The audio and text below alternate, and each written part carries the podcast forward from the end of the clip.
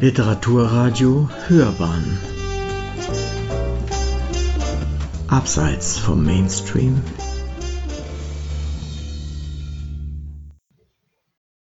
herzlich willkommen. Schön, dass Sie mit dabei sind, ganz egal wo, ob in der digitalen Welt, auf YouTube, bei Ihnen zu Hause, auf dem Smartphone oder hier bei uns im Saal in Amerika Haus. Das ist wirklich ein besonderer Abend und wie schon gesagt, ein besonderes Buch. Ich habe mir gedacht beim Lesen, das ist wirklich magisch. Ein Buch, das Vergangenheit, Gegenwart und Zukunft verbindet.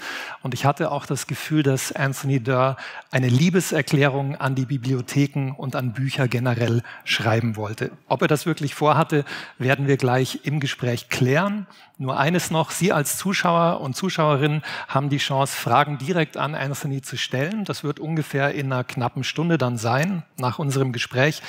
Schreiben Sie einfach in den Chat bei YouTube oder gucken Sie, was meine Kollegin reinschreibt. Da gibt es noch ein paar Informationen, wie Sie direkt zu mir auf das Tablet, was ich hier bei mir habe, später mit Ihren Fragen kommen. Und auch bei uns aus dem Publikum ist das natürlich möglich. Jetzt aber genug der Vorreden. Es ist eine große Ehre für mich, Anthony Durr zu begrüßen. I'm delighted and honored. Anthony, a warm welcome from Munich to Idaho. Oh, thank you so much. Thank you. Thanks to everybody. Thanks to America House in Munich. Thank you to the American Academy in Berlin. Thank you, Mr. Beck. You've been my publisher for almost 20 years now. I'm so grateful to have that continuity in my German publisher. Thank you to my translator, Werner. Thank you to Anushka, who will be reading for us tonight. And thanks to you, Gunter, for volunteering your time in so many ways to promote books and literary culture in Germany and around the world. I'm very grateful again, and I'm delighted and honored. So great to have you here on this show tonight. Um, Anthony, it has been seven years since your last book. For our German readers, it's Alles Licht, das wir nicht sehen, all the light we cannot see. Seven years, that's a very, very long time. So how have you been? it has been a while. I've been working. I was busy. Yeah, that uh, you know, that novel, for readers who know it, is set about 60, 70% of it is set in a town in Brittany, France called Saint Malo. And it has little medieval walls, about two kilometers of medieval walls around that city. And it was part of Hitler's project to build this vast Atlantic wall, 2,000 miles down the coast of Norway, Denmark, Belgium, all the way to the Franco Spanish border.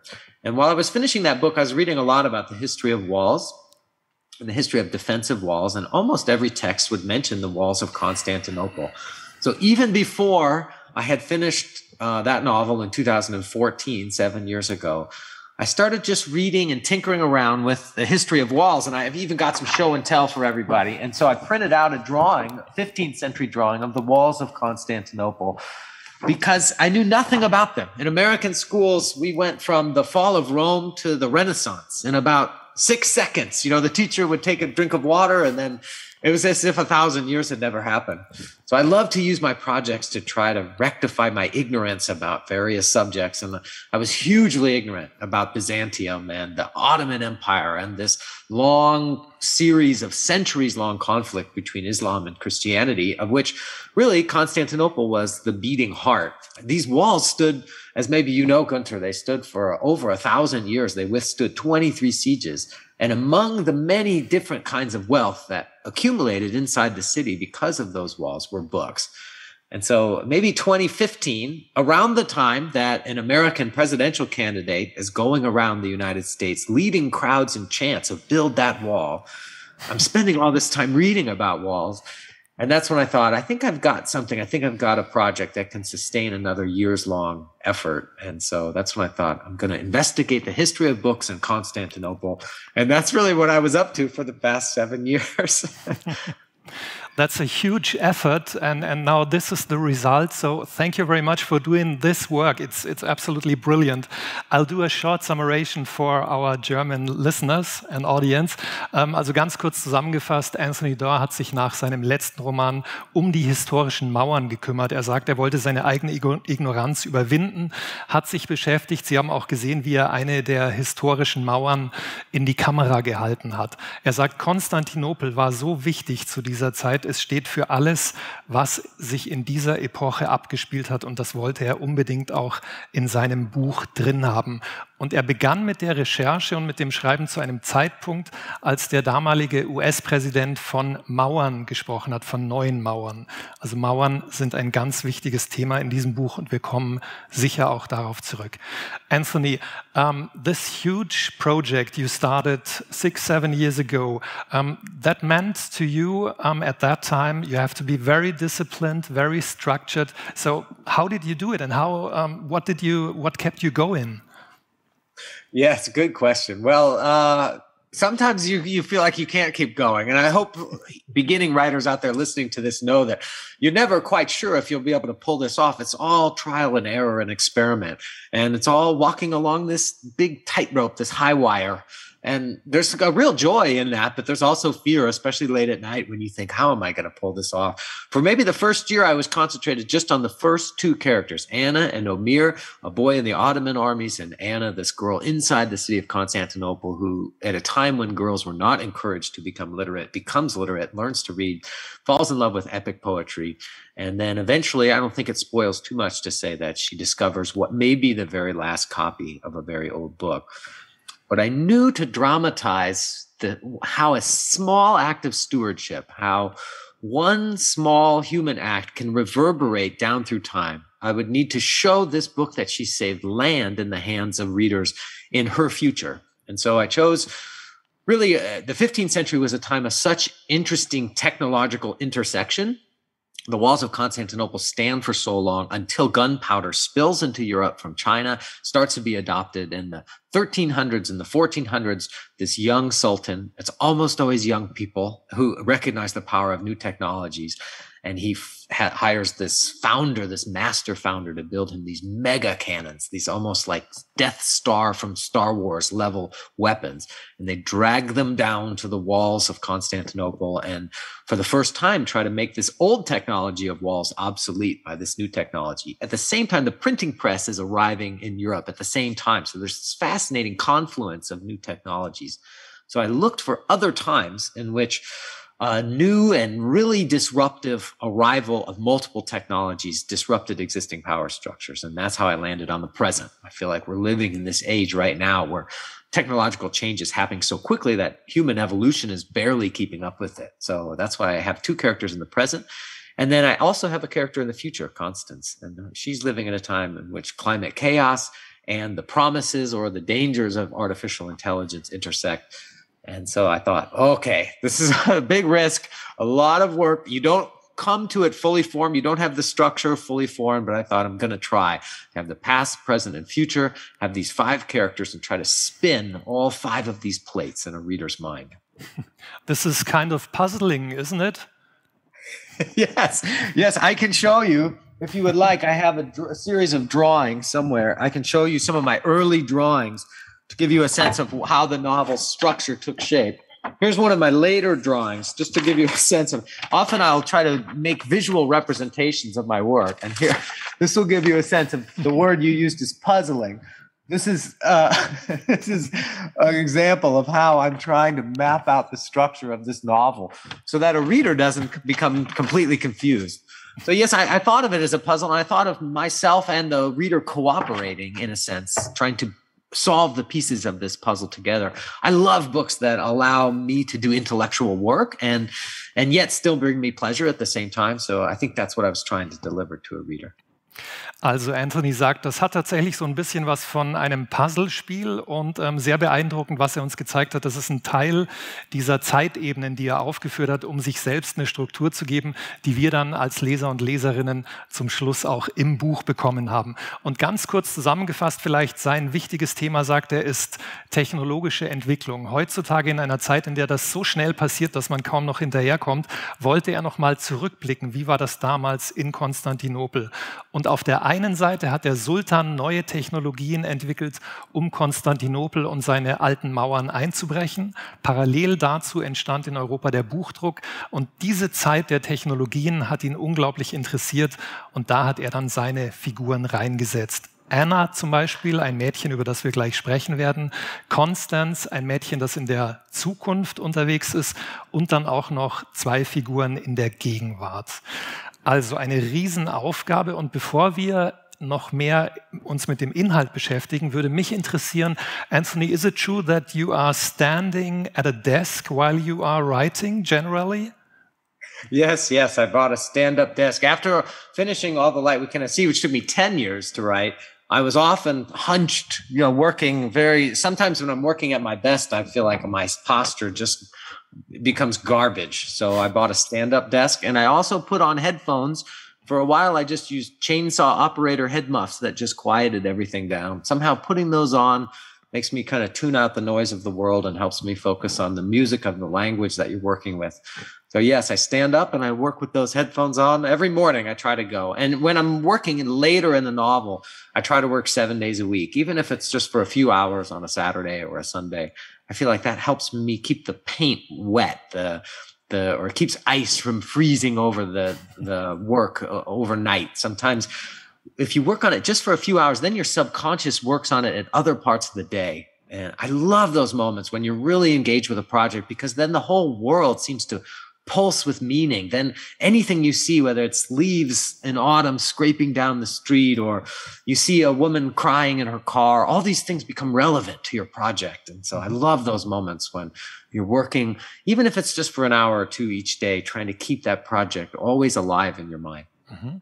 Also er ist tatsächlich sehr diszipliniert. Er sagt, sieben Tage in der Woche schreibt er, ganz wichtig. Er stellt sich an, seinen, an sein Stehpult. Er hat gemerkt, das ist viel besser für ihn. Und er hat dann auch noch Ohrstöpsel im Ohr, damit er komplett vom Rest der Welt abgeschlossen ist und sich auf sein Projekt konzentrieren kann.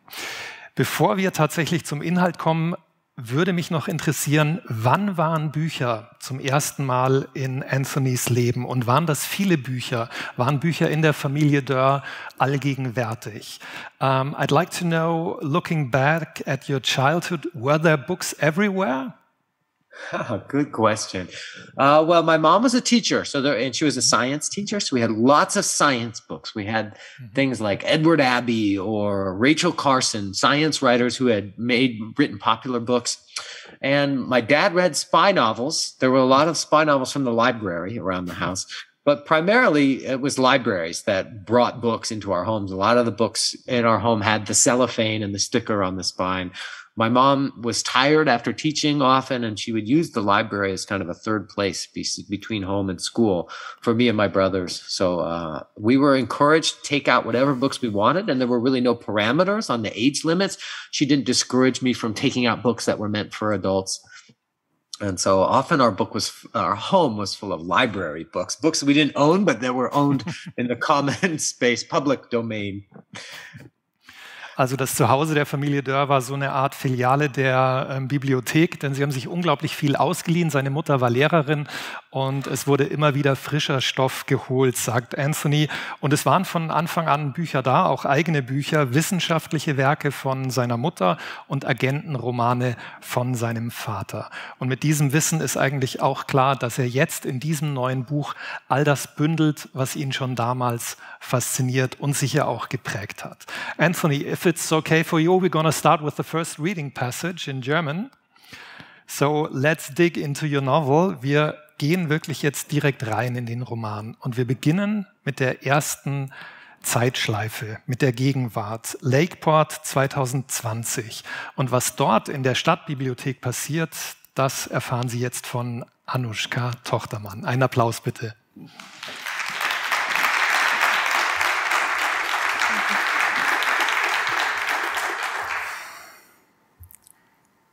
Sino. Er geht mit fünf Fünftklässlern durch den dicht fallenden und dahinwehenden Schnee aus der Schule hinüber in die Stadtbibliothek. Er ist über 80, trägt einen Drillichmantel, seine Stiefel haben Klettverschlüsse und auf seiner Krawatte fahren Cartoon-Pinguine Schlittschuh. Den ganzen Tag schon ist er voller Freude. Und jetzt, an diesem Donnerstagnachmittag im Februar um halb fünf, als er die Kinder vor sich den Gehweg hinunterlaufen sieht, Alex Hess mit seinem Eselskopf aus Papiermaché, Rachel Wilson mit einer Plastikfackel und Natalie Hernandez, die einen tragbaren Lautsprecher mit sich führt, da drohen ihn seine Gefühle zu übermannen. Sie kommen am Polizeirevier vorbei, am Kaufhaus Parks, den Eden Skate Immobilien Die Stadtbibliothek von Lakeport ist ein zweistöckiges viktorianisches Knusperhaus mit hohem Giebel an der Ecke von Lake und Park Street. Sie wurde der Stadt nach dem Ersten Weltkrieg gestiftet. Der Kamin neigt sich etwas zur Seite, die Regenrinnen hängen durch und die Risse in dreien der vier Fenster nach vorne heraus werden von Paketband zusammengehalten. Auf den Wacholderbüschen entlang des Gehwegs und auf der Buchrückgabekiste an der Ecke, die so bemalt ist, dass sie wie eine Eule aussieht, liegt eine dicke Schneedecke. Die Kinder rennen in Richtung Eingang, hinauf unter das Vordach und klatschen mit Sharif ab, dem Kinderbuchbibliothekar, der herausgekommen ist, um Sino die Stufen hinaufzuhelfen. Sharif hat lindgrüne Stöpsel in den Ohren und bunten Glitter in den Haaren auf seinen Armen. Auf seinem T-Shirt steht I like big books and I cannot lie. Sinus Brille ist beschlagen und er muss sie sich drinnen erst einmal säubern. Ausgeschnittene Papierherzen kleben auf der Empfangstheke und auf einer gerahmten Stickerei an der Wand dahinter steht, hier beantworten wir eure Fragen. Auf den drei Monitoren auf dem Computertisch führen Bildschirmschonerspiralen eine Art Synchrontanz auf. Zwischen dem Regal für Hörbücher und zwei schäbigen Ohrensesseln tropft Heizungswasser aus der Decke in einen großen 25-Liter-Eimer. Plitsch, platsch, plitsch. Die Kinder verteilen überall Schnee und stürmen gleich nach oben in den Kinderbuchbereich. Sino und Sharif sehen sich lächelnd an, als sie hören, wie ihre Schritte am oberen Ende der Treppe innehalten. Boah, sagt die Stimme von Olivia Ott. Heiliger Bimbam, die von Christopher D. Sharif fasst Sino beim Ellbogen und hilft ihm die Stufen hinauf. Der Eingang zum ersten Stock liegt hinter einer golden besprühten Sperrholzwand versteckt und Sino hat über die oben mit einem Bogen versehene Tür in der Mitte folgende Worte geschrieben. O Xene, Hostis A, Anoison, Hina Mates Ataumaseis. Die Fünftklässler drängen sich vor der Sperrholzwand, Schnee schmilzt von ihren Jacken und Rucksäcken und alle sehen Sino an, während der erst einmal wieder zu Atem kommen muss. Wissen alle noch, was das bedeutet? Natürlich, sagt Rachel. Claro, sagt Christopher. Natalie reckt sich auf die Zehenspitzen und fährt mit dem Finger über die einzelnen Worte. Fremder, Wer immer du bist, öffne dies und siehe, was dich erstaunen wird. Oh du meine Güte, sagt Alex mit seinem Eselskopf unter dem Arm. Das ist, als gingen wir ins Buch hinein. Sharif schaltet das Treppenlicht aus und die Kinder drängen sich im roten Schein der Ausgangleuchte vor der kleinen Tür zusammen. Fertig? ruft Sino und von der anderen Seite der Sperrholzwand antwortet Marianne, die Bibliotheksleiterin, Fertig! Nacheinander gehen die Fünftklässler durch den kleinen Durchgang mit dem hübschen Bogen in die Kinderbuchabteilung. Die Regale, Tische und Sitzsäcke, die normalerweise den Raum füllen, sind an die Seiten geschoben worden und an ihrer Stelle stehen 30 Klappstühle.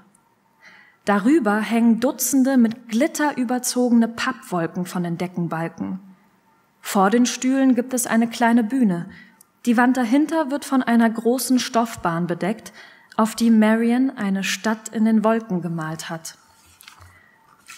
Goldene Türme mit hunderten kleinen Fenstern und Fahnen und auf den Spitzen wachsen Wimpel in die Höhe. Vogelschwärme kreisen um sie, kleine braune Ammern und große silberne Adler, Vögel mit langen gebogenen Schwänzen und andere mit langen gebogenen Schnäbeln, Vögel der Welt und Vögel der Fantasie. Marion hat die Deckenlampen ausgemacht und im Licht eines einzelnen Karaoke-Strahlers auf einem Stativ glitzern die Wolken, schimmern die Vogelscharen und die Türme scheinen von innen zu leuchten.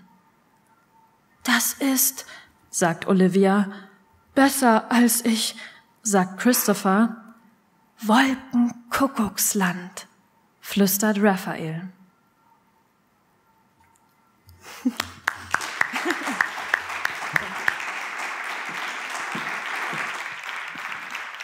Vielen Dank, Anushka. Ja, so ein Wolkenkuckucksland in einer Kinderbibliothek, davon träumen wir wahrscheinlich alle oder unsere Kinder.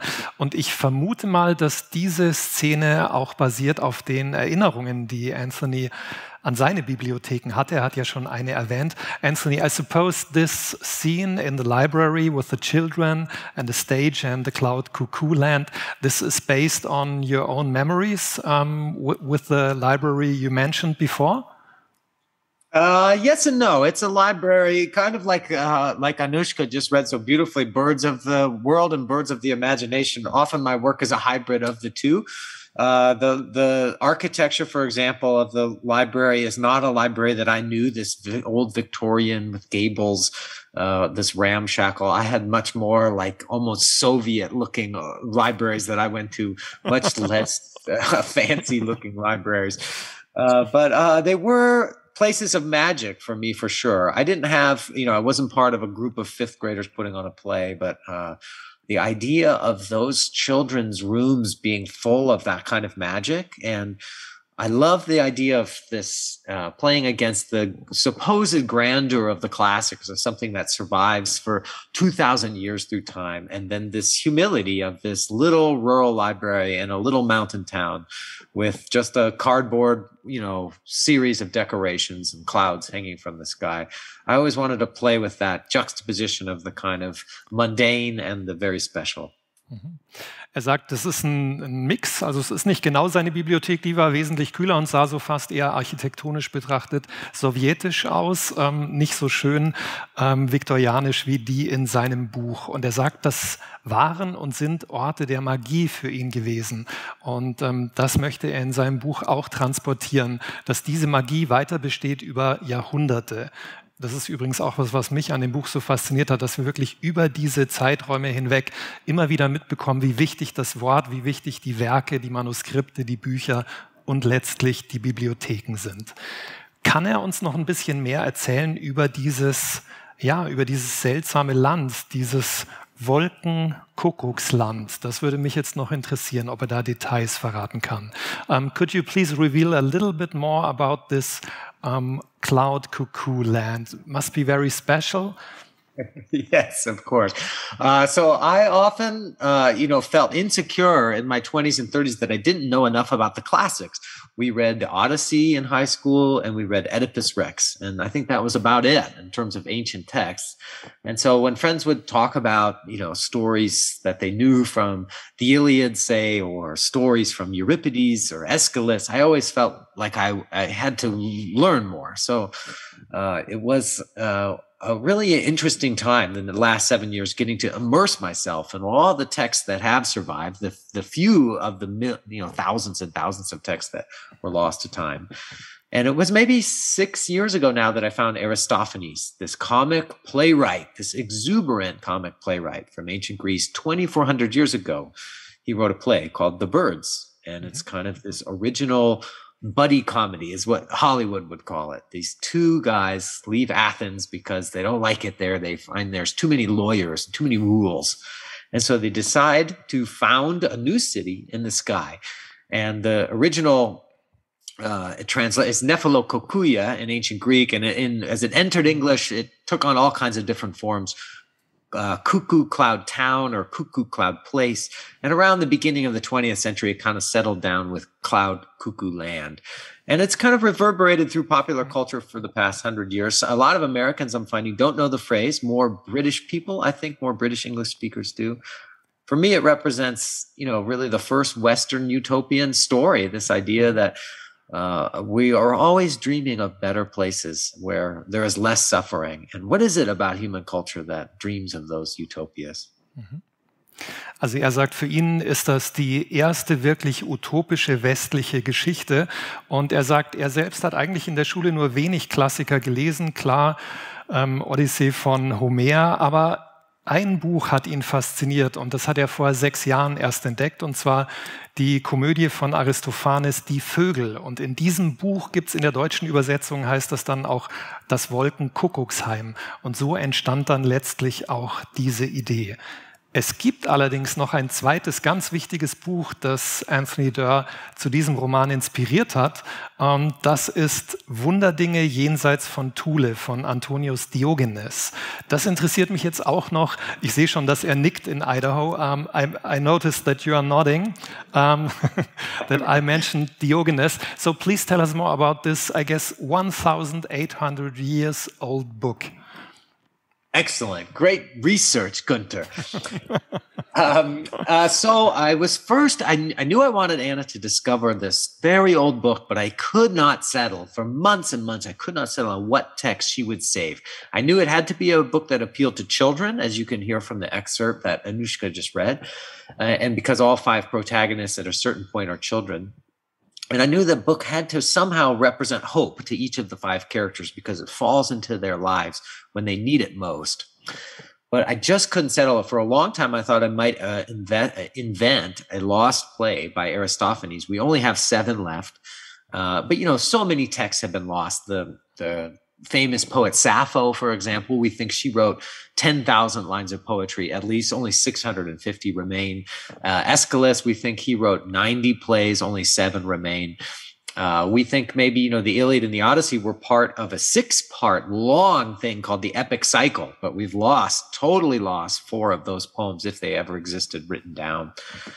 So I knew that there was this, all these lost texts to play with, but it wasn't until I learned that ancient Greeks wrote novels. We think of them as novels anyway. They're long prose tales. A few scholars will dispute whether or not they should be called novels, because who knows how much interiority of characterization they had. But uh, there's really interesting scholarship suggesting that they were really innovative texts, very um, intertextual, playing a lot with fictionality. We have five surviving ancient Greek novels, and we have at least the title, the titles of at least 20 others. And one was written uh, by this man named Antonius Diogenes, and it was called The Wonders Beyond Thule, T H U L E. The entire book is lost, but it's kind of like Gunter, it's like the novelist's worst nightmare. 800 years after he writes the novel, there is a, a review written in 9th century Constantinople of this novel, and that review has survived. The novel has left the earth entirely, but the review of the book is still here. And that review really suggests that it was a fascinating story. It traveled around the world. It played a lot with fictionality, on incorporating historical sources and myth liberally and mixing them together and trusting that the reader would get that this wasn't true, even though the author was claiming it was true. And maybe most interestingly, it had a trip to the moon. So it may have been the first written science fiction novel as well. So once I learned that, I thought, I'm going to invent a text called Cloud Cuckoo Land in the spirit of the texts that Antonius Diogenes once wrote that are lost to us now. Great, thank you very much for explaining. Also er sagt, das war tatsächlich so, dass ihn dieses Buch, dieses verschollene, verschwundene Buch inspiriert hat. Und das ist ein Albtraum, sagt er, für jeden Schriftsteller. Eine Rezension hat überlebt, aber das Buch selbst nicht. Also es gibt von diesen 24 Fragmenten und Teilen, aus denen das Buch ursprünglich bestand, fast nichts mehr, nur ein paar Seiten, ein paar Papyrus-Überreste. Und ähm, er sagt, er wollte das übernehmen. Und mir kam es auch oft so vor, als ob es tatsächlich Parallelen gibt. Ich meine, das ist zwar ein Roman nur, aber es steckt in ihm so viel wie in 24 Büchern. Und das könnte eine Parallele sein, nicht nur weil Fiktion und Realität auch bei Anthony Durr vermischt werden, so wie das auch bei Diogenes war. Anthony, I, I was wondering if there aren't um, yeah, many similarities between your new novel and this old um, oeuvre from uh, Diogenes. Don't you agree? Absolutely, of course. The, the, he apparently this review claimed that in a preface to this novel, he claimed he had discovered it in a tomb, and the tomb had the, the words written on it: "Stranger, whoever you are, openness to learn what will amaze you. And so, of course, the reader knows he didn't discover this enormous book inside of a tomb, but he was claiming that so that maybe the reader would believe all these impossible claims that he made, including a trip to the moon. Something about that is still so present in the minds of fiction writers today. I think of Nabokov or Borges, this playfulness of fictionality. I even am playing inside the library in that little section that Anushka read. There's always fiction on one side and nonfiction on the other. I'm trying all the time to kind of play with the reader and say, we know that this is false, but we're also going to participate with it and, and feel emotion as though it were real. I think that's so interesting. I just love books within books, puzzles within puzzles, sieges within sieges. So I was trying to almost make this whole opening scene that Anushka just read feel like a little snow globe, if you can imagine one, uh, in the way that a novel feels so much like this little universe that you get to hold in your hands. I love to play with scale like that in my work. I love the fact that you are so excited when you talk about it. That that shows it's not a business for you. It it seems to come from your heart, isn't it? Oh, of course. I love, I, I, mean, I'm so blessed. It's so touching that a wonderful actor like Anushka would read my work and that people would tune into this event. It's like, this is what I wanted to do all my life since I was a kid was participate in this magic of using little black marks on a, on a white page to tell stories. It's like such a privilege to get to do this for, for my job. Es ist also viel, viel mehr für Anthony als ein, ein Job, ein Beruf, eine Aufgabe.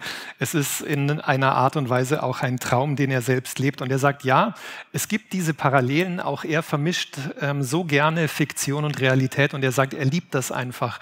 Bücher in Büchern, das ist wunderbar. Und das hat er auch ganz hervorragend in seinem neuen Werk hinbekommen. So, thank you very much for now, Anthony. Wir gehen jetzt in die zweite Zeitebene. Und wir haben ja schon von Anna gesprochen. Das ist das Mädchen, das in Konstantinopel lebt in den Jahren 1450. Und ähm, sie streift immer durch die Stadt. Sie lebt eigentlich in einem Kloster. Sie ist ein Waisenkind und ähm, sie hört plötzlich Jugendstimmen. Ähm, ein Gedicht von Odysseus wird aufgesagt. Sie bleibt stehen. Und was dann passiert, das erzählt Ihnen jetzt Anushka Tochtermann. Bitte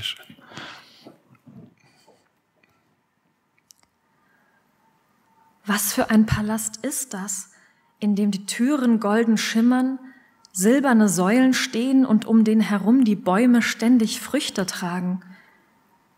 Wie hypnotisiert geht sie auf das Wohnheim zu, klettert über das Tor und linst durch den Fensterladen. Drinnen sitzen vier Jungen im Wams um einen alten Mann herum, dem ein Kropf seitlich aus dem Hals wächst. Die Jungen wiederholen seine Verse in einem blutlosen Singsang und der Mann hält etwas auf dem Schoß, das gebundene Pergamentblätter zu sein scheinen. Anna beugt sich so weit vor, wie sie sich traut. Sie hat erst zweimal ein Buch gesehen, eine ledergebundene Bibel mit glitzernden Edelsteinen, die von den Älteren im Kloster St. Theophano den Mittelgang hinausgetragen wurde, und einen medizinischen Katalog auf dem Markt, den der Kräuterhändler zuschnappen ließ, als Anna hineinzusehen versuchte. Das hier sieht älter aus und schmutziger. Die Buchstaben reihen sich dicht an dicht auf dem Pergament wie die Spuren von hundert Schnepfenvögeln. Der Lehrer wiederholt den Vers, in dem eine Göttin einen Reisenden in Nebel hüllt, damit er sich ungesehen in den funkelnden Palast schleichen kann. Anna stößt aus Versehen an den Fensterladen und die Jungen blicken auf. Und schon verscheucht ein breitschultriger Hausmeister Anna vom Fenster, als wäre sie ein Vogel, der sich an Obst vergreift. Sie geht zurück zu ihrem Handkarren und schiebt ihn so nah heran, wie sie sich traut, aber Wagen rumpeln vorbei und sie kann nichts mehr hören. Wer ist dieser Odysseus und wer die Göttin, die ihn in magischen Nebel hüllt? Ist das Königreich des tapferen Alkinoos das gleiche, das auch oben in den Turm gemalt ist? Das Tor öffnet sich und die Jungen kommen heraus. Sie werfen ihr finstere Blicke zu, während sie den Pfützen ausweichen. Kurz darauf tritt der alte Lehrer, auf seinen Stock gestützt, ins Licht und sie stellt sich ihm in den Weg. Ihr Gesang, was steht auf den Seiten? Der Mann bewegt kaum den Kopf. Es ist, als wüchse da ein Kürbis unter seinem Kinn. Können Sie es mich lehren? Ich kenne schon ein paar Zeichen, zum Beispiel das mit den zwei Säulen und dem Stab dazwischen oder das, das wie ein Galgen aussieht und den umgedrehten Ochsenkopf. Mit dem Finger malt sie ein A in den Straßencode vor seinen Füßen. Der Mann hebt den Blick in den Regen. Da, wo seine Augen weiß sein sollten, sind sie gelb. Mädchen gehen nicht zu Lehrern. Und du hast kein Geld. Sie nimmt einen Krug vom Karren ich habe Wein. Er wird aufmerksam. Sein Arm greift nach dem Krug. Erst, sagt sie, eine Unterrichtsstunde. Du wirst es nie lernen. Sie gibt nicht nach. Der alte Lehrer stöhnt. Mit dem Ende seines Stocks schreibt er etwas in die nasse Erde. Okeanos.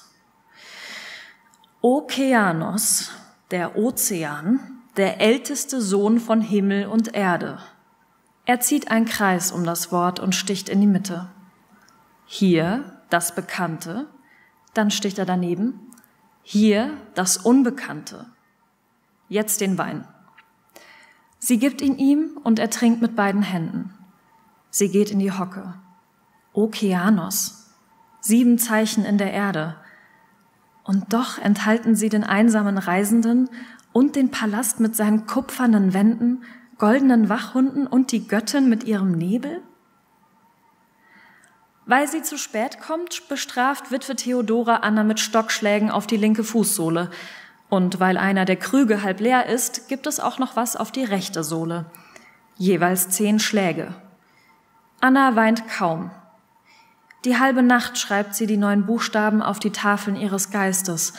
Und während sie am nächsten Tag die Treppe hinauf und hinunter humpelt, wenn sie Wasser holt, Aale für Krüse, die Köchin, sieht sie das Königreich des Alkinoos vor sich, umgeben von Wolken und mit Westwind gesegnet, reich an Äpfeln, Birnen und Oliven, blauen Feigen und roten Granatäpfeln, und überall stehen Jungen aus Gold auf leuchtenden Sockeln und halten brennende Fackeln in der Hand.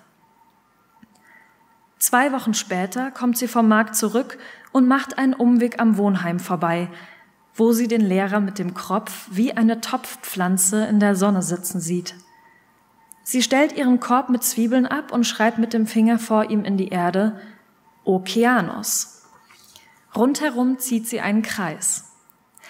Der älteste Sohn von Himmel und Erde, hier das Bekannte, dort das Unbekannte. Der Mann neigt mühsam den Kopf zur Seite und nimmt sie in den Blick, als sähe er sie zum ersten Mal.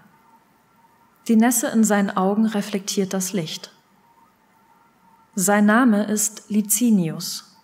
Vor seinem Unglück, sagt er, hat er einer wohlhabenden Familie in einer Stadt im Westen als Lehrer gedient und besaß sechs Manuskripte und eine eiserne Kassette, in der er sie aufbewahrte. Zwei Bände mit den Leben der Heiligen, einen mit Reden von jemandem namens Horaz, ein Testament der Wunder der heiligen Elisabeth, ein Leitfaden der griechischen Grammatik und die Odyssee des Homer.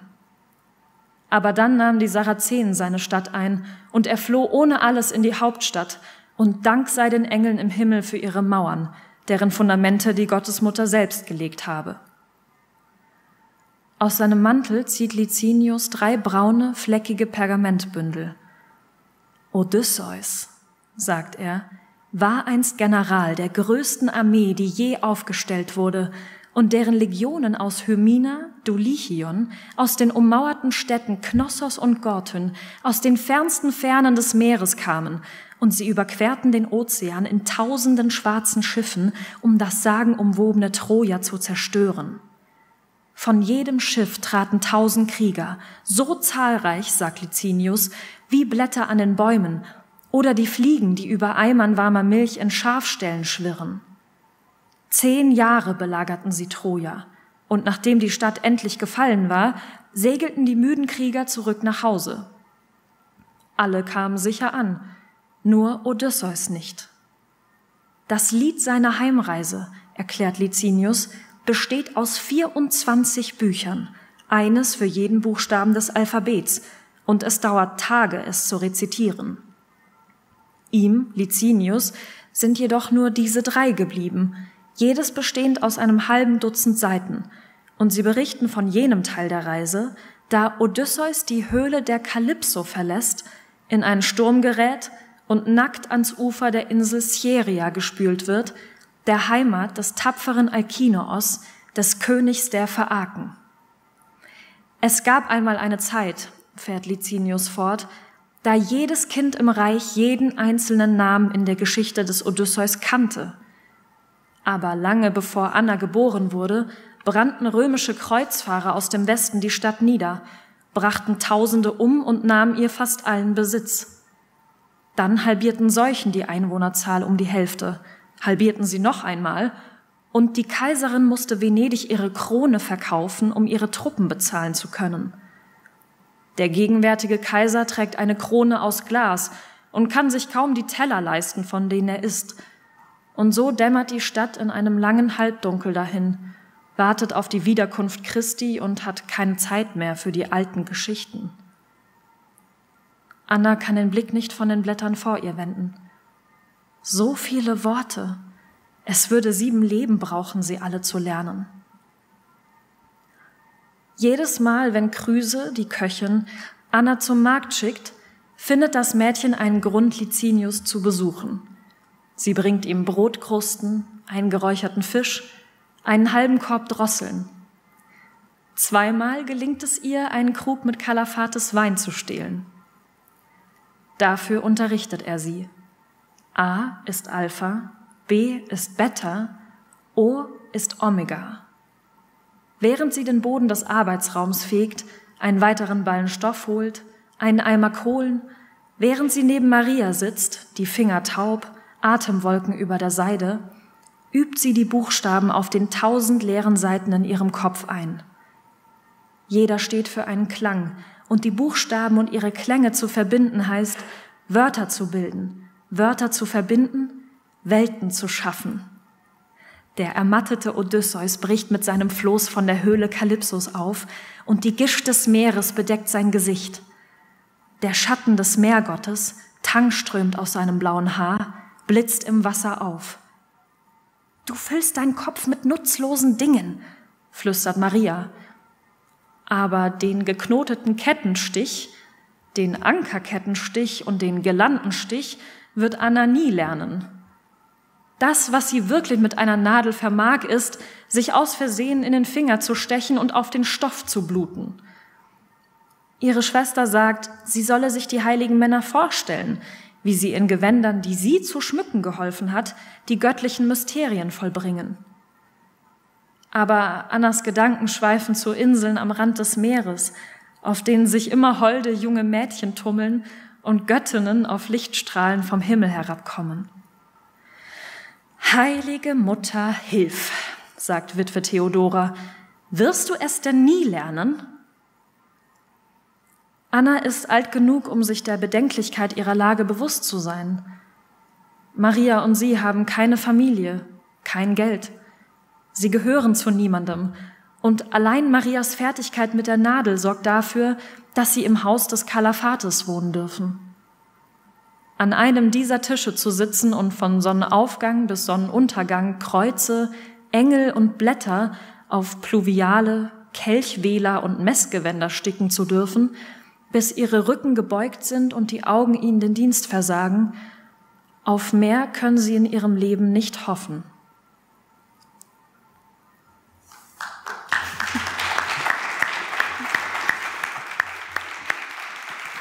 Vielen Dank, Anushka.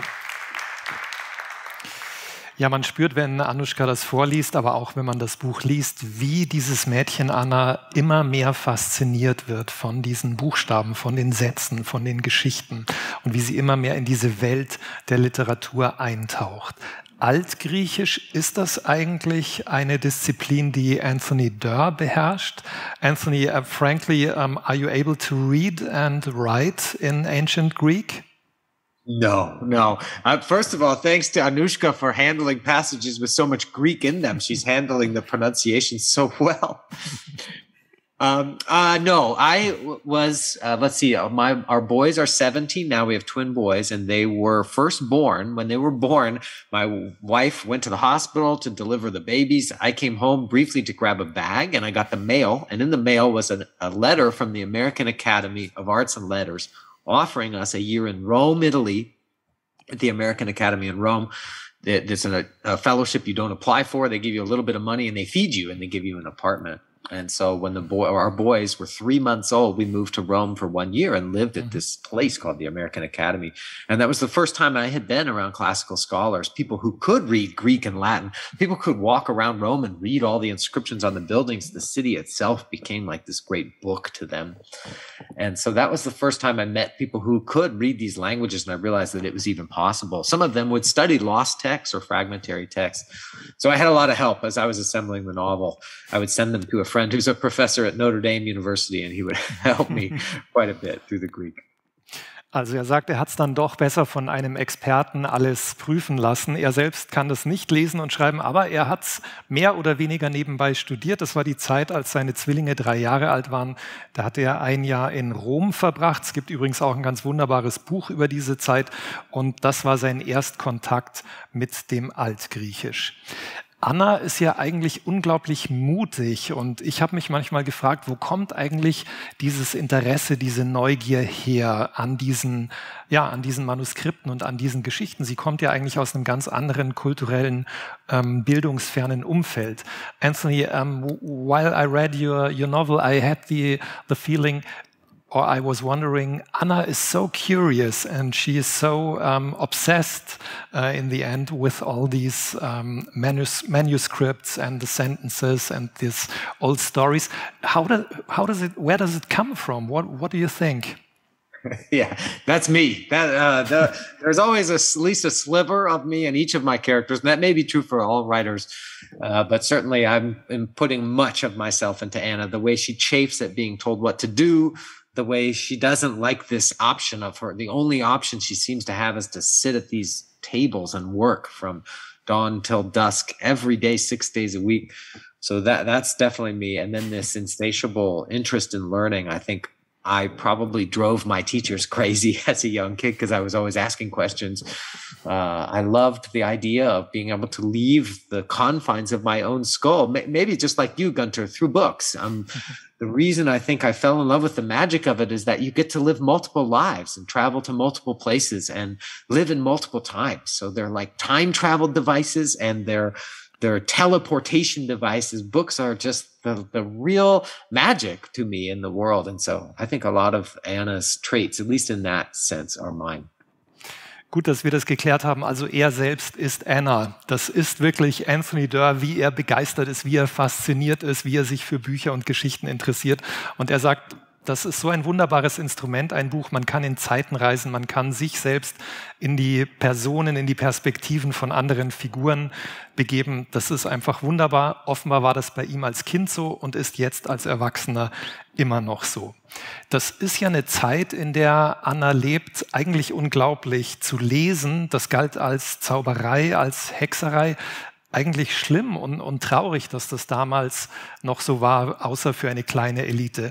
Um, this time uh, in which Anna lives is, in a way, it's a terrible time because um, reading um, was like witchcraft. Um, and people were, were haunted for, for being readers. So it's a bit sad, isn't it? Yes, yes, she has to hide this manuscript that I think it doesn't spoil anything to say this teacher, Licinius, gives her this manuscript soon after that section that Anushka read, and she has to hide it. Uh, and eventually it's discovered. Uh, and of course, there were times in the Byzantine Empire when girls were allowed to become literate, but of course, at this time, not. So it's twice as difficult to be a young woman trying to learn to read. Um, yeah, I just wanted to explore that and maybe also tell a story of scarcity. We live in a time of such abundance when you or I can pick up our, our phone and download a hundred books in a minute. And, uh, you know, it's almost overwhelming how much possibility there is to read. And yet, for so much of history, a book was a very precious thing and that only the wealthy had access to. And mm-hmm. So I wanted to try to suggest that. I think even in all the light we cannot see, I suggest that in terms of Braille books, how expensive they were for Marie's father to get for her. Mm-hmm. So I think it's always important at a time of abundance to remember through stories of scarcity how what a privilege it is to be able to read whatever you know whatever you'd like to access stories stories that criticize governments stories that uh, tell of painful histories to be able to access those things is so important Anthony erinnert zu Recht daran, dass es ein Privileg ist, dass wir Zugang haben zu Literatur, zu Geschichten, dass wir uns heute auf dem Smartphone hunderte, tausende von Büchern runterladen konnten, können. Und er sagt, die meiste Zeit ähm, der Menschheit war das nicht so. Nur eine kleine Elite, eine privilegierte Minderheit durfte das. Bevor wir zum letzten Mal in die dritte Zeitebene einsteigen und noch Anushka Tochtermann hören, würde ich noch wissen, es gibt ja diese Metapher von Konstantinopel als Arche Noah für alte Texte. Ich ähm, bin mir sicher, dass Anthony diese Geschichte, diese Überlieferung auch liebt. Ist das so? Um, I mentioned um, the, the, the metaphor of Constantinople as an Ark Noah for old stories. I, I suppose you love this, um, the saying. Yes, yes. I borrowed that metaphor. I in the author's note I explained that's not my metaphor, but yes, this idea that this was Noah's Ark of all these texts. I think we have about I think we have 65,000 ancient Greek texts that have survived mm-hmm. and 50,000 of them are transmitted to us into the present day through Byzantine copies. So over 75% mm-hmm. of the ancient Greek texts we have exist today because of those walls as those copies decayed elsewhere all around Europe and uh, North Africa, they they were copied or recopied by schoolmasters or monks inside the walls of Constantinople. So there's always stewards. I think I know this is a long answer, Gunter, but what what I think of as what librarians do. Let me put it this way: When I'm a kid and my mother drops me off at the library, you just take for granted that libraries were there, like leaves on trees or like the seasons. They just exist but it's only when you become an adult you start to realize it's human beings who make decisions to fund libraries, to be a steward. And so it's the same thing. Somebody is hand copying these old stories to try to preserve them as the parchment is decaying so that the next generations can enjoy them. Also er sagt, es ist ganz wichtig, sich nochmal zu erinnern, es gibt immer Leute, die Entscheidungen treffen, die wirklich sich entscheiden, Texte zu bewahren, Bücher zu bewahren, Bibliotheken aufzubauen. Und er sagt, als Kind, er selbst auch hat Bibliotheken und Bücher als selbstverständlich gesehen, aber das sind sie nicht. Also es gibt immer Menschen, die sich um Bücher kümmern und um die Sammlung und die Koordinierung. Und kurz noch zurückzukommen zu Konstantinopel. Er erinnert daran, dass 75 Prozent der alten griechischen Texte tatsächlich innerhalb dieser Stadtmauern von Konstantinopel bewahrt wurden und nur deswegen auch letztlich heute uns zur Verfügung stehen. Thank you very much for now, Anthony. We're gonna hear another passage from your novel and I love this one. Wir springen jetzt in die dritte Zeitebene. Wir kommen in die Zukunft. Und das ist ein Raumschiff, die Argos heißt sie. Ähm, sie befindet sich in einem Missionsjahr. Wir wissen noch nicht Näheres darüber, aber Anushka Tochtermann klärt uns sicher auf. Die Argos ist ein interstellares Generationenschiff in Form einer Scheibe. Ohne Fenster, ohne Treppen, ohne Rampen, ohne Aufzüge. 68 Leute leben darin. 23 von ihnen, Konstanzes Vater eingeschlossen, sind alt genug, um sich noch an die Erde zu erinnern. Neue Strümpfe werden alle zwei Missionsjahre ausgegeben, neue Arbeitsanzüge alle vier. Sechs zwei Kilo Packungen Mehl kommen zu Anfang jeden Monats aus dem Proviantspeicher. Wir sind die Glücklichen, sagen die Erwachsenen. Wir haben sauberes Wasser und wir bauen unser eigenes Essen an. Wir sind niemals krank. Wir haben Sibyl, wir haben Hoffnung und wenn wir vorsichtig damit umgehen, ist das, was wir mit uns führen, alles, was wir je brauchen werden. Und gibt es ein Problem, das wir nicht zu lösen vermögen, wird Sibyl es für uns tun. Vor allem, sagen die Erwachsenen, müssen wir auf die Wände achten. Denn hinter den Wänden wartet das Ende. Kosmische Strahlung, Schwerelosigkeit, 2,73 Grad Kelvin. Außerhalb der Wände würden deine Hände und Füße in drei Sekunden auf das Doppelte anschwellen. Alle Feuchtigkeit würde aus deiner Zunge und deinen Augäpfeln kochen. Die Stickstoffmoleküle in deinem Blut würden verklumpen. Du würdest ersticken und zu Eis gefrieren.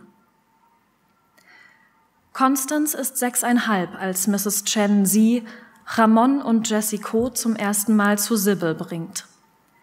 Sie kreisen Korridore hinunter, vorbei an den Biologielaboratorien und den Türen zu den Abteilen 24, 23 und 22 bewegen sich immer tiefer ins Zentrum des Schiffes und treten schließlich durch eine Tür, auf der Gewölbe 1 steht. Es ist äußerst wichtig, dass wir nichts zu ihr hineintragen, das ihr schaden könnte, sagt Mrs. Chen. Deshalb wird uns der Vorraum säubern. Macht bitte die Augen zu.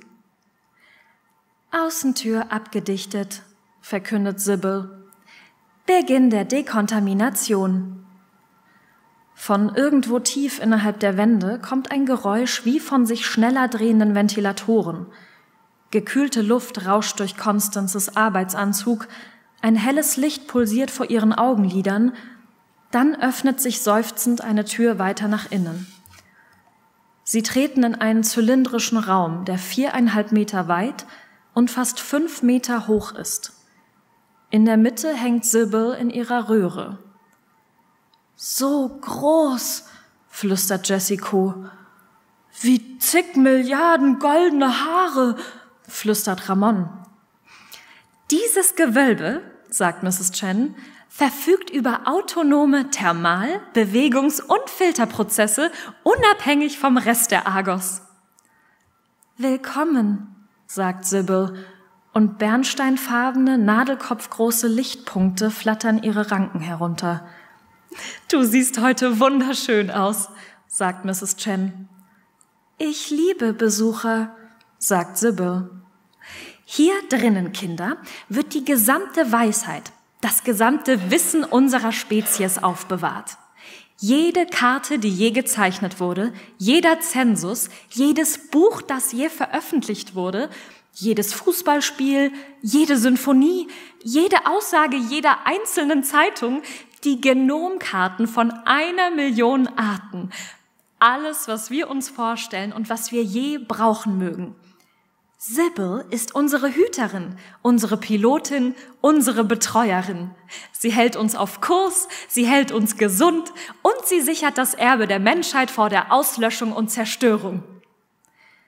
Ramon haucht auf das Glas und schreibt ein R in den feuchten Niederschlag. Jessico sagt, wenn ich alt genug für die Bibliothek bin, gehe ich direkt hinunter in die Spieleabteilung und fliege um den Blumenfruchtberg. Ich werde Schwerte des Silbermannes spielen, sagt Ramon. Siki sagt, da gibt es 20.000 Level. Constance, sagt Sibyl, was wirst du tun, wenn du in die Bibliothek kommst? Constance blickt über ihre Schulter. Die Tür, durch die sie gekommen sind, ist so dicht verschlossen, dass sie nicht vom Rest der Wand zu unterscheiden ist. Sie sagt, was bedeuten Auslöschung und Zerstörung? Als nächstes kommen die nächtlichen Ängste. Wenn das dritte Essen abgeräumt ist, sich die anderen Familien in ihre Abteile zurückziehen, der Vater wieder bei seinen Pflanzen in Farm 4 ist, gehen Mutter und Constance in Abteil 17 und räumen die verschiedenen Arbeitsanzüge zusammen, die darauf warten, dass Mutter sich ihrer mit ihrer Nähmaschine annimmt. Da ist der Eimer für die kaputten Reißverschlüsse, da der Eimer für Stoffreste und der ist für lose Fäden. Nichts wird verschwendet, nichts geht verloren.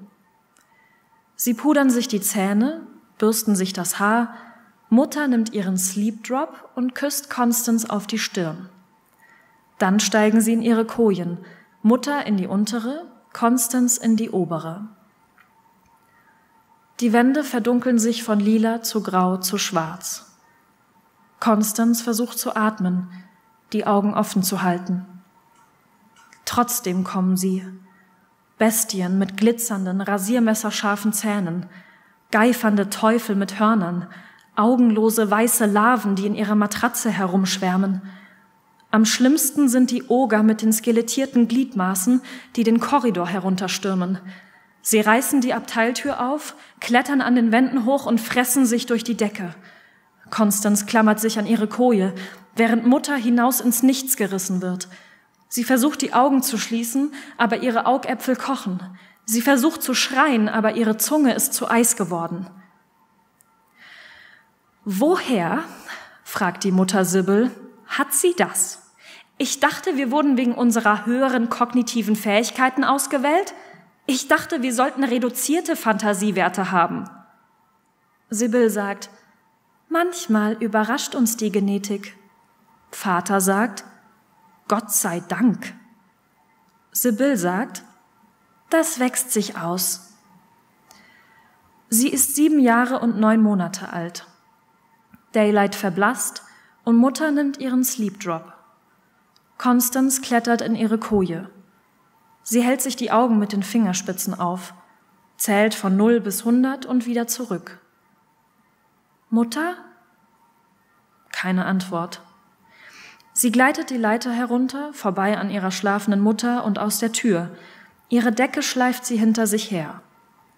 Im Versorgungsraum sind zwei Erwachsene auf Perambulatoren unterwegs, ihre Weiser über den Augen. In der Luft hinter ihnen leuchtet der morgige Zeitplan. Daylight 110, Tai Chi im Atrium der Bibliothek. Daylight 130, Meeting Biotechnik.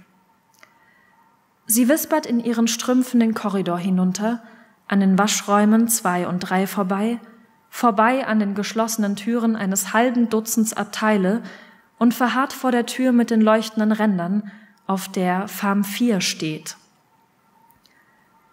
Die Luft drinnen riecht nach Kräutern und Chlorophyll.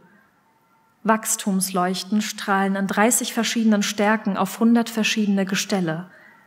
Pflanzen füllen den Raum bis hoch unter die Decke.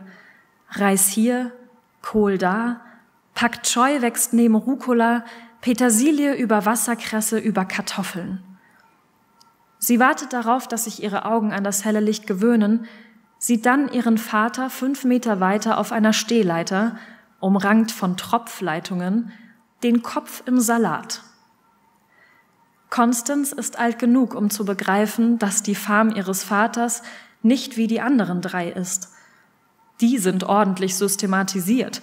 Farm 4 dagegen ist ein Durcheinander von Drähten, Sensoren und Wachstumsgestellen. Einzelne Kästen sind voll mit verschiedenen Arten – Feldthymian steht neben Phlox und Möhren. Lange weiße Haare wachsen aus Vaters Ohren. Er ist mindestens 20 Jahre älter als die Eltern der anderen Kinder. Ständig zieht er nicht essbare Blumen, nur um zu sehen, wie sie aussehen, und manchmal murmelt er mit seinem komischen Akzent etwas von Komposttee. Er behauptet, er kann schmecken, ob ein Salat ein glückliches Leben hatte und an einer richtig gezogenen Kichererbse zu riechen, kann ihn mit einem Schlag zig Millionen Kilometer zurück auf die Felder in Sieria holen, auf denen er aufgewachsen ist. Sie arbeitet sich zu ihm durch und stupst ihn gegen den Fuß. Er hebt seinen Augenschutz und lächelt. Hallo, Kind. Kleine Erdkrumen hängen im Silber seines Barts.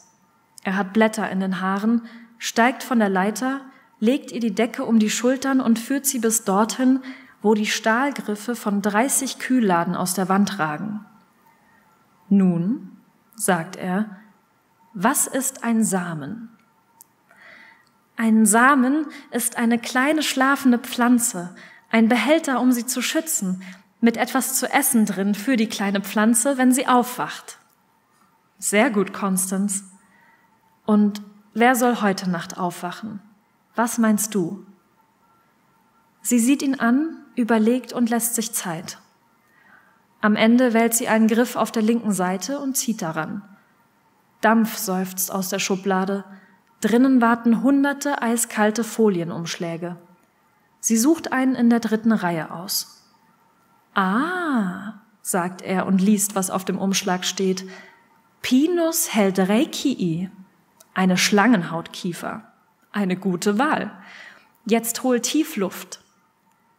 Sie atmet ein und hält die Luft in ihrer Lunge. Er reißt den Umschlag auf und in seine Hand rutscht ein kleiner, einen halben Zentimeter großer Samen mit einem hellbraunen Flügel. Eine erwachsene Schlangenhautkiefer, flüstert er, kann 30 Meter groß werden und produziert jedes Jahr Zehntausende Zapfen, Sie widersteht Eis und Schnee, starkem Wind und Verschmutzungen. In diesem Samen steckt eine ganze Wildnis. Er hält den Samen nah an ihre Lippen und grinst. Noch nicht. Der Samen scheint vor Erwartung zu zittern. Jetzt. Sie atmet kräftig aus und der Samen fliegt in die Luft. Vater und Tochter verfolgen, wie er über die vollen Gestelle und Kästen segelt. Sie verliert ihn kurz aus den Augen und sieht dann, wie er sich zwischen die Gurken senkt. Konstanz läuft hin, nimmt den Samen zwischen zwei Finger und löst ihn von seinem Flügel. Ihr Vater hilft ihr, ein Loch in die Gelmembrane eines leeren Kastens zu stoßen, und sie drückt den Samen hinein. Es ist, als legten wir ihn schlafen, sagt sie. Dabei wecken wir ihn auf.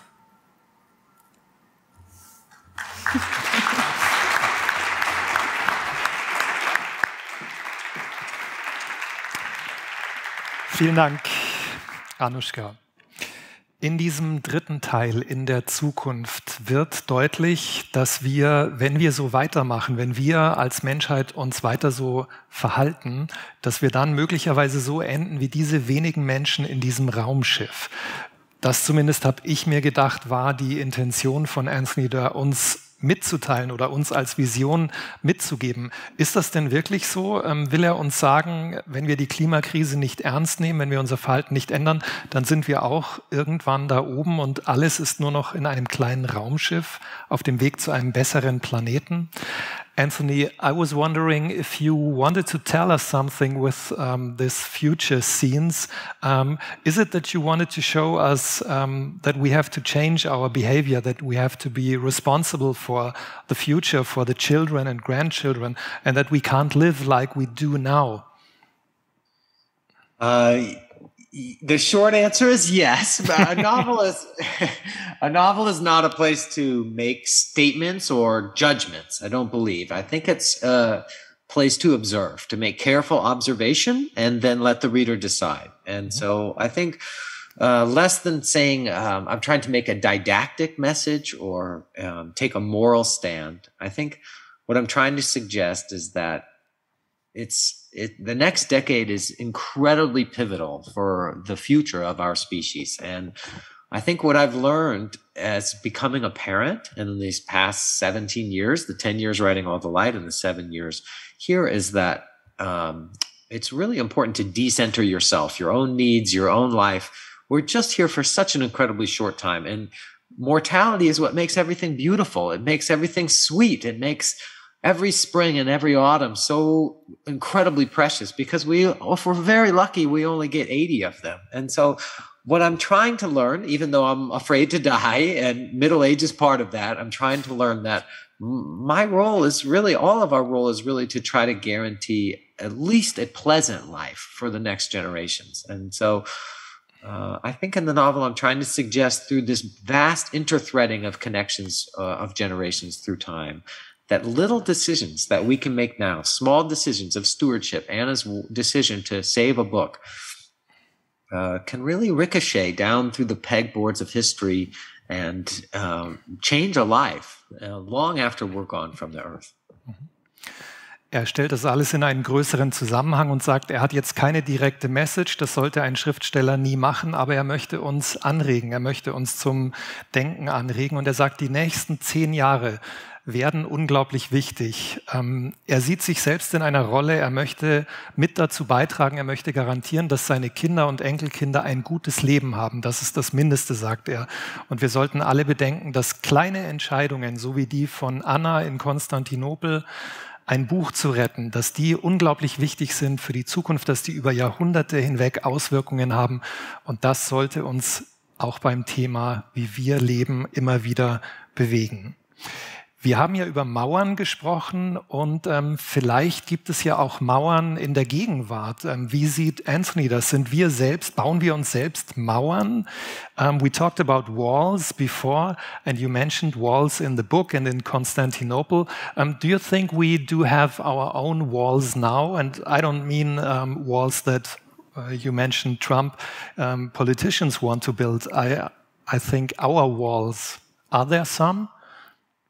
Absolutely. I think uh, an institution like America House, for example, the whole point is to make connections across cultures. And uh, for me, there's so many elements of modern life that are um, that sever us from things. Uh, the easiest example is food.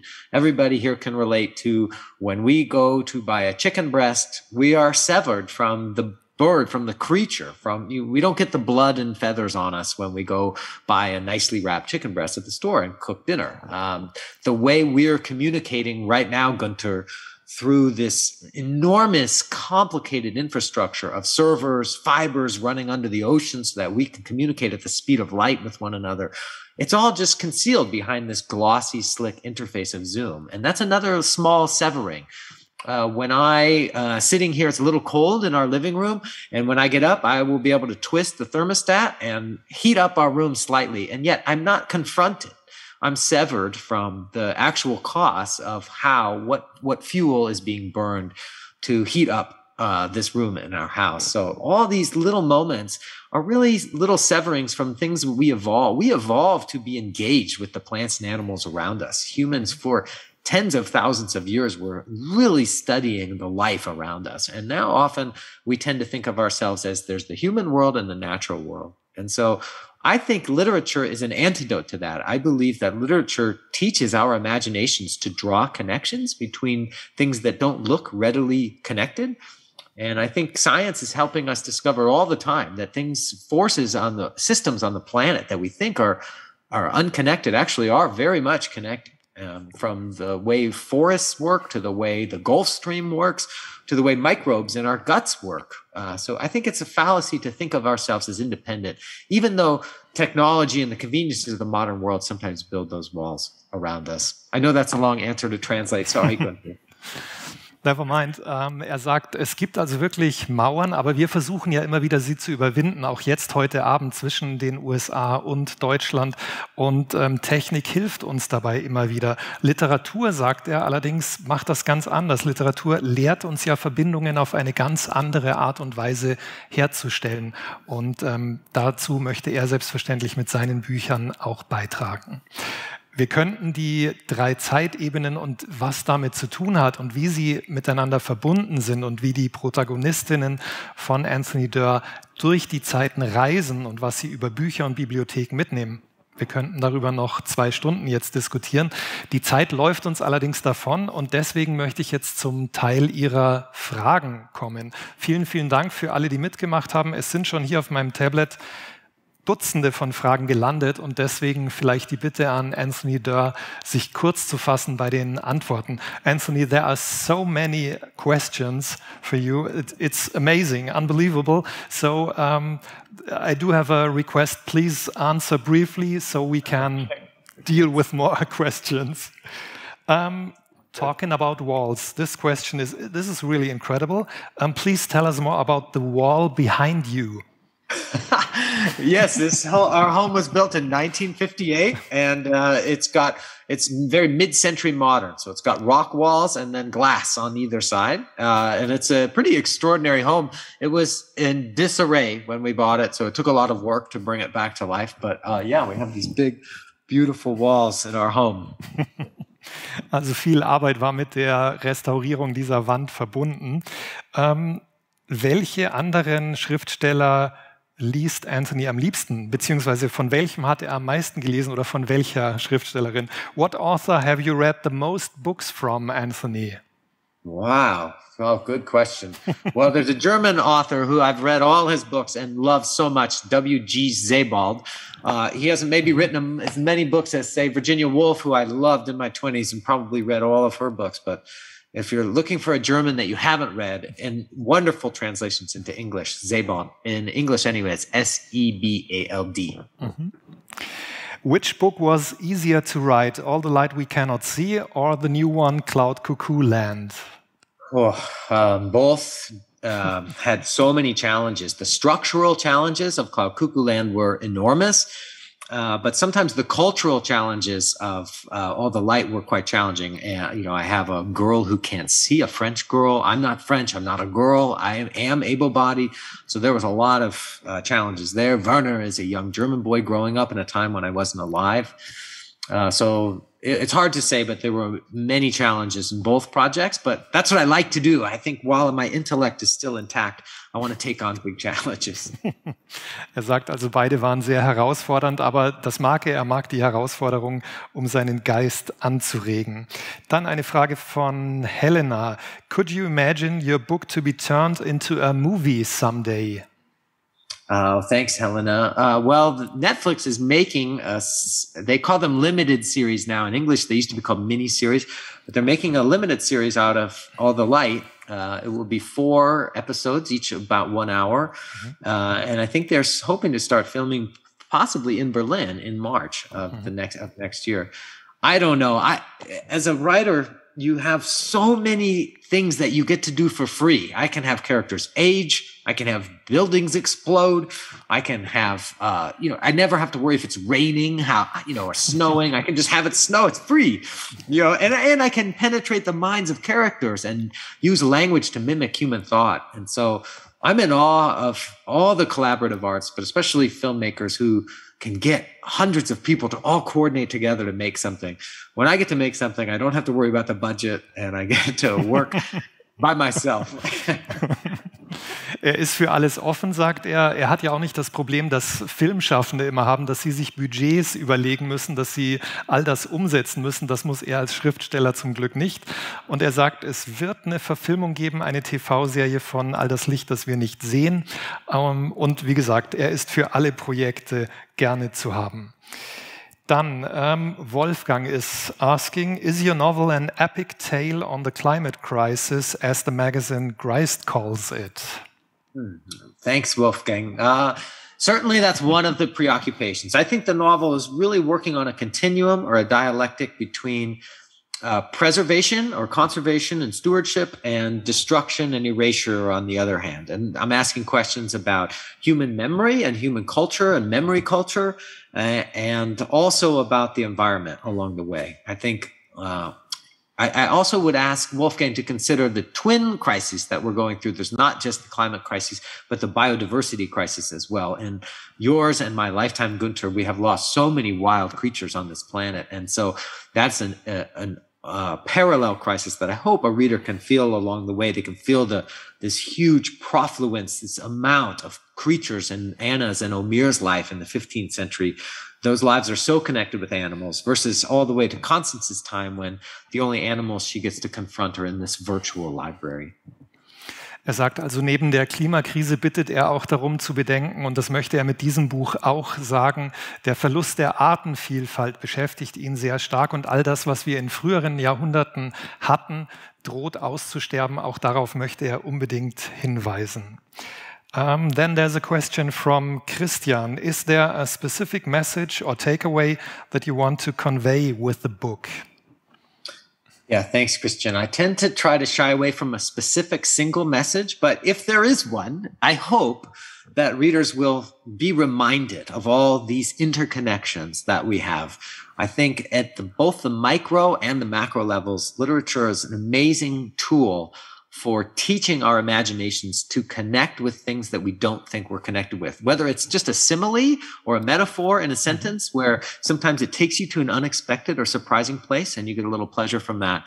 Or it's a character, a character who lives in Constantinople, for example, in the 15th century, but she cries for the same reasons you cry, or she chafes against authority for the same reasons you chafe against authority. That's a reminder, I hope, that humans all throughout time have often had commonalities and it's incredibly important that we remember this right now versus getting siloed into these you know the pandemic was uh, an act of true severing. It was a, a severed life is an impoverished life and i think uh, literature helps us transcend those walls. Certainly during the pandemic, reading was a way for me to be reminded of my connection. So I hope the novel's message, if there is one, is a, a message of interconnection. Mhm. Also die Verbindung ist ihm das Allerwichtigste, sagt er. Und das war auch während der Pandemie, sagt er, das, was Bücher leisten konnten und geliefert haben. Und das wäre sein Wunsch, sein Traum, dass das auch mit seinem neuen Roman funktioniert. Die Verbindung zwischen Menschen über Kontinente, über Zeiten hinweg. Vielen Dank an dieser Stelle für alle, die mitgemacht haben, Fragen zu stellen. Und tut mir leid, wenn wir nicht alle reinnehmen konnten. Aber ich glaube, einige Antworten liegen auch direkt in diesen Seiten des Buches. Man muss es nur gut genug oder vielleicht noch ein zweites oder drittes Mal lesen. Wir sind auch schon fast am Ende dieser wunderbaren Veranstaltung angekommen, aber mich würde noch interessieren, von was träumt Anthony Doerr in Bezug auf Bücher? Es gibt im Buch in Konstantinopel auch einen Mann, einen einflussreichen Mann, der träumt von einer Bibliothek mit allen Büchern der Welt. Hat Anthony auch einen Traum für die Zukunft. Anthony, there is this guy in the book who dreams of a library with all the books of the world and, and of all times. Is there a dream you have concerning the future and, and concerning libraries and books? It, now it's free. You, you can just tell us. um, yes, I think about as I was working on the book, especially this um, this virtual library that Constance can visit this almost impossible comprehensive library. I think about the Enlightenment and how Enlightenment thinkers thought if we can just get knowledge to the masses, then the citizens will make the right decisions and everything will be, you know, knowledge will be have been delivered. And yet now we're living in a time of Wikipedia and knowledge is being delivered to us, but is it making us any wiser as a species? It's not clear my cloud cuckoo land, my hope for the future is a place of renewable energy. For example, even as recently as five years ago, we thought renewables were hopelessly expensive and that the transition away from fossil fuels to renewable energies would be painful. But now it's turning out that that may not be. They're incredibly inexpensive and they're getting more inexpensive by the year. So I think that story needs to be retold. I think we can have in the next 10 years, we can move to a cloud cuckoo land, a better place of renewable energies, of uh, connectedness between nations where we can communicate better during things like pandemics to come. Uh, so I do feel hopeful. I think the next decade is an extremely important decade, and uh, I hope each each of us can ask ourselves in some small way, how can we steward this planet for the next generations? Mm-hmm. Wie können wir mit kleinen Dingen den Planeten, die Erde in die nächsten Jahrhunderte retten? Das beschäftigt ihn und er sagt, er ist hoffnungsvoll. Es gibt Ansätze, er sagt zum Beispiel erneuerbare Energien, das ist ein wichtiger Punkt, die werden immer günstiger. Das hätte man vor zehn Jahren noch nicht gedacht. Das macht ihm zum Beispiel Hoffnung und das wünscht er sich, dass wir diesen Weg auf jeden Fall noch weitergehen. Wir gehen jetzt mal in eine Art von digitalen Feierabend. Ich danke Ihnen ganz herzlich, dass Sie dabei waren, Fragen gestellt haben, aufmerksam gelauscht haben und einen Applaus jetzt erstmal für Anushka Tochtermann, die uns so wunderbar in die Zeiten und Welten von Anthony Dörr entführt hat. Herzlichen Dank. Wenn du noch mal kurz kommst, Dankeschön.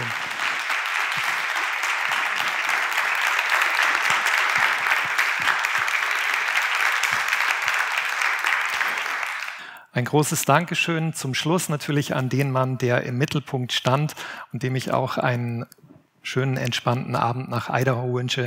I'm sure I speak for the whole audience, Anthony. It has been a great pleasure to have you here tonight. Thank you very much. Thank you so much, Gunther. Dankeschön. Thank you so much to everybody for tuning in. Thank you for being readers. Forget about my books. Thank you so much for just participating in the culture of books. I'm deeply grateful.